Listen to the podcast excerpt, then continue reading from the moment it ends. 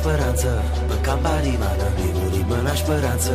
Pe capari mana Mana ița de ghista cava Sulă pe chiri mana Nimuri mana speranță. Pe capari mana Nimuri mana speranță. Pe capari mana Nimuri mana speranță. Pe capari mana Mana ița de ghista cava Sulă pe chiri mana Ciao à tutti, je suis Nicolas Wagner, l'un des deux friulants de l'équipe de chroniqueurs de Pronto Calcio. Si vous nous suivez assidûment, vous savez que Pronto Calcio, c'est l'ABC du foot italien. Cette semaine, je vous propose donc un numéro exclusivement consacré à la troisième division. Pronto Calcio, série C, épisode 2, c'est parti. Commençons d'abord par le nord de la péninsule, avec le Girone A. Toujours seul leader de ce groupe, Mantova poursuit son chemin avec 9 victoires en 12 matchs et possède 3 points d'avance sur ses deux dauphins. Les hommes de Davide Posancini ont réussi à rebondir après leur défaite face à Trieste fin septembre. Depuis, ils ont enregistré 5 victoires pour un nul. Deux clubs sont à leur poursuite. Le premier la Triestina qui consolide son bon début de saison. Le second, toujours invaincu avec un bilan de 7 victoires pour 5 nuls, et qui possède la meilleure défense du groupe avec seulement 7 buts pris en 12 matchs, c'est Padova. Après ce duo, l'écart s'accentue un peu plus. Le Virtus Verona s'accroche avec 23 points, mais est déjà à 6 points de la tête. De la 5e à la 12e position, plusieurs équipes se tiennent en 5 points. Les dynamiques sont différentes puisque les U23 de l'Atalanta se sont repositionnés après 4 succès en 5 matchs, alors que Vincenza dérape et chute au classement. Dans le bas de tableau, l'ancien candidat à la montée en 2022-2023 Pro Sesto ne gagne plus depuis fin septembre et se classe à une surprenante 17e place. De son côté, la lanterne rouge, Novara n'a toujours pas signé la moindre victoire en 12 matchs et accumule déjà un déficit de 7 points sur le 15e et premier club hors de la zone rouge. Poursuivons avec le Girone B. Toujours leader, les Sardes de Torres marquent le pas depuis quelques matchs après un début de saison canon.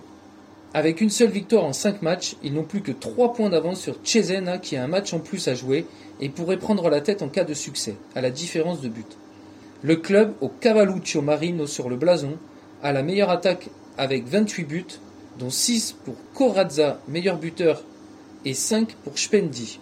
Encore invaincu avant la 12e journée, le club du regretté Luciano Gauci, ancien fantasque président de Perugia, est bien en place avec 21 points, soit 6 unités de moins que Torres tout comme la Carrarese et Pescara, même si le club formateur de Marco Verratti reste sur trois défaites consécutives.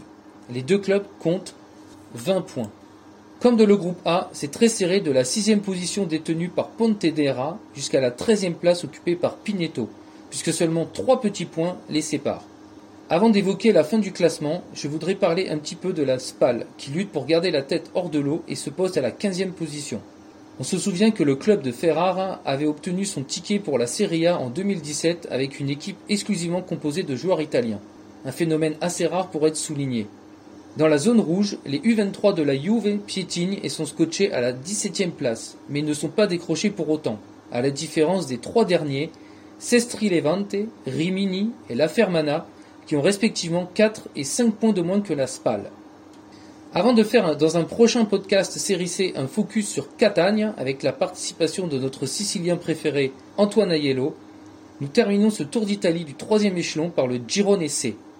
En haut du classement, c'est la lutte pour la place de leader. Si la Juve Stabia est actuellement en tête avec 27 points, Benevento les talonne avec 25 unités. Avellino complète le podium avec 23 points.